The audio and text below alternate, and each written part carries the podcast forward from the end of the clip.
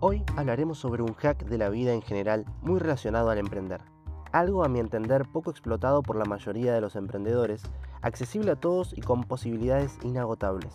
No importa si estás empezando, no empezaste siquiera o tenés un emprendimiento andando. La verdad es que siempre vas a necesitar aprender algo nuevo para dar el siguiente paso. Y de las formas de aprender, esta es la más eficiente de todas. Lo que hablaremos sirve sobre todo cuando te falte claridad acerca de los pasos que tenés que dar para seguir creciendo o cuando sentís que estás estancado. Bienvenidos al podcast de Emprender y Evangelizar. Mi nombre es Maxi Ordinas y soy el encargado de hacer de este espacio un lugar para que tu negocio pueda crecer y lo haga santamente. Este es el episodio número 11, titulado Siempre necesitas un mentor en tu vida. Palabra que se usa para definir el rol de una persona que desde su experiencia enseña a otra persona a caminar pasos que él mismo ya caminó. Es alguien que por haber pasado por el proceso necesario para lograr un objetivo determinado, cuenta con claridad sobre los pasos que lo hicieron llegar hasta ahí. Y por eso puede hacer llegar al mismo lugar a otra persona, evitando entre tanto que quien aprende pase por los muchos errores y contratiempos que él mismo experimentó y solucionó. Mentor entonces es aquella persona que a la luz de su experiencia es capaz de ayudar a otro a caminar el camino que él mismo ya transitó en el pasado. Es alguien que comprometido con enseñar encuentra a alguien comprometido con aprender y hace de la relación de enseñanza y aprendizaje un modo de ayuda para quien en su momento fue él mismo. Esto es más fácil de experimentar que de explicar. Veremos después cómo tiene su origen en la naturaleza misma de las relaciones humanas. Mentor viene del griego y es más precisamente el nombre propio de un personaje de la Odisea de Homero. Un amigo de Ulises que toma el rol de instructor de Telémaco. Es a raíz de esta relación de instrucción y guía que por extensión usamos su nombre propio para justamente señalar lo que él supo hacer, que fue enseñar. Un mentor se encarga de enseñar. Pero entonces, ¿por qué un mentor no es lo mismo que un profesor o un maestro? Porque el profesor y el maestro se dedican a enseñar lo que estudiaron, no lo que vivieron. Aunque claro está que un profesor también puede ser un mentor, no es por su título más que por su rol. Un mentor enseña desde la experiencia. Lo que vivió es una forma de sabiduría práctica, llena de experimentos del tipo prueba y error que lo vuelven experto en algo. Y eso último es importante, experto en algo y no en todo. Tenemos que desmitificar la palabra para hacerla propia y alcanzable en la vida ordinaria. Tendemos a pensar que mentor es alguien tan realizado en una disciplina que se vuelve inalcanzable. Asociamos la palabra mentor solo a las más extraordinarias personas que por alguna causa u otra pasaron a la historia como leyendas, o son leyendas vivientes. Y de nuevo, Mark Zuckerberg puede ser mentor, pero no es el paradigma o el arquetipo de mentor como quizás imaginamos cuando hablamos de esta palabra. Para que alguien sea un mentor nuestro, solo necesita haber alcanzado algo que nosotros deseamos alcanzar y aún no hayamos podido. Alguien que haya caminado y conozca el camino que nosotros decidimos emprender. Y en algún sentido, mientras más lejano esté de nuestro camino, peor. ¿Por qué? Por la misma razón que existe entre un recipiente y la cantidad de líquido que puede contener. Los 5 litros de un bidón no entran en un vaso común. Todo lo que sobra es un desperdicio que queda desparramado y sin posibilidad de recupero. No tenemos la capacidad aún de nutrirnos de todo lo que puede darnos una persona muy avanzada en el área que queremos desarrollarnos. Si mi sueño es tener una empresa informática, pero aún no sé ni de empresas ni de informática, Bill Gates no será, en caso de que pueda convencerlo, la mejor opción ahora para mentorearme.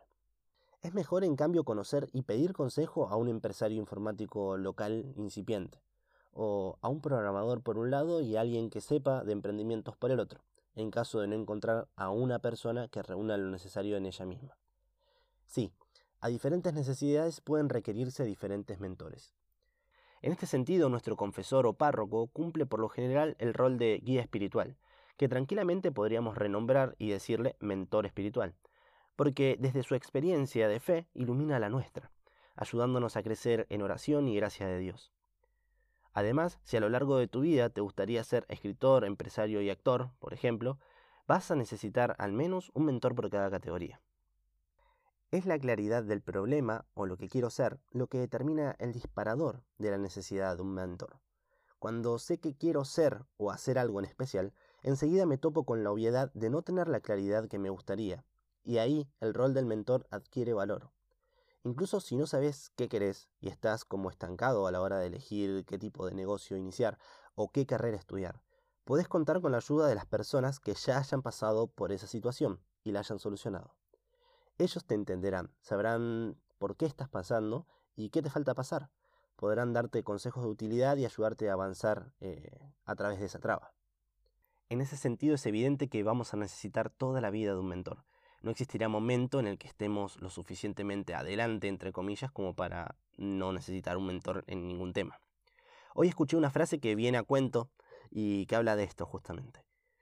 Nadie es tan sabio que no necesite o no pueda aprender más, ni nadie es tan ignorante que no tenga algo para enseñar. Esto significa que todos estamos ligados de por vida al proceso de la posibilidad de aprender y a la capacidad de enseñar. Te lo pongo controversial. Vos sos o podés ser mentor. Todos tenemos algún grado de participación activa o al menos de potencialidad de ser mentores. ¿Por qué? Porque todos vivimos y aprendemos de lo que vivimos, de las experiencias. Es más, la naturaleza de la relación del mentoreo se da en grado mínimo cada vez que pedimos recomendaciones. Cuando queremos ir a conocer un lugar nuevo en el mundo sabiendo que alguien que es cercano a nosotros ya lo conoce, lo más natural es que le preguntemos cosas para nutrirnos de su experiencia. ¿Qué lugares puedo recorrer? ¿En qué orden es recomendable? ¿Qué excursión no me recomendás? ¿Qué llevaste al viaje y te arrepentiste? O al revés, ¿qué dejaste que te arrepentiste? Y así muchas más.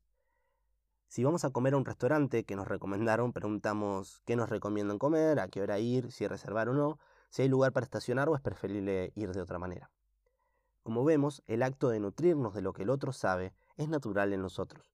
Un mentor brinda su experiencia en un área en la que destaca, por los talentos que tiene, pero sobre todo por el tiempo que pasó en medio de esos temas y los problemas que pudo solucionar gracias a eso. Y es natural en nosotros porque es inteligente nutrirse de la experiencia de otros. Un mentor es siempre la manera más sencilla de avanzar hacia la dirección correcta. Si por ejemplo nos gustaría escribir un libro de terror y en vez de buscar un mentor lo primero que hacemos es buscar en Google, nos toparemos con la desagradable noticia de que para la búsqueda de cómo escribir un libro de terror, Google nos ofrece nada menos que 23.300.000 resultados. Nuestra impericia en el tema y la falta de criterio para filtrar lo bueno de lo malo nos llevará a revisar muchos enlaces con poco contenido relevante, ver videos en YouTube de gente que quizás vio esas mismas webs y las convirtió en video. Nos toparemos con libros desconocidos con consejos y metodologías distintas entre sí. En el mejor de los casos, nos pasaremos una tarde buceando en las profundidades de Internet, sin llegar en todo el esfuerzo y el tiempo que eso implica a un resultado real. Puede incluso que hagamos caso al video que vimos en YouTube mejor producido y con más likes. Y ese mismo video sea el portador de los peores consejos para la tarea que queremos enfrentar. Es por eso mismo que un mentor adquiere mayor valor a los ojos de quien necesita nutrirse de la experiencia. Si nos tomáramos el trabajo de escribir un email a los escritores de terror que conozcamos, porque nos gusta el tema y queremos en definitiva hacer algo que ellos ya hacen, y uno de ellos nos contesta, estaríamos ahorrándonos no solo el esfuerzo por buscar y filtrar contenido que encontramos en Internet, sino también el esfuerzo y los errores de poner en práctica malos consejos aprendidos por ahí. Recordemos que ese escritor, a quien ahora conocemos gracias a sus libros, empezó en algún momento como nosotros, sin ningún libro de terror publicado, en algún momento sin ningún libro leído y en algún momento sin siquiera saber leer. Un email en el que diga cuántos nos gusta su trabajo y preguntándole cómo hizo en sus inicios para empezar a escribir terror, bastará para recibir la cantidad de consejos iniciales que necesitamos para empezar. Con un poco de suerte nos recomendará un curso en particular, un libro en particular, un taller en particular.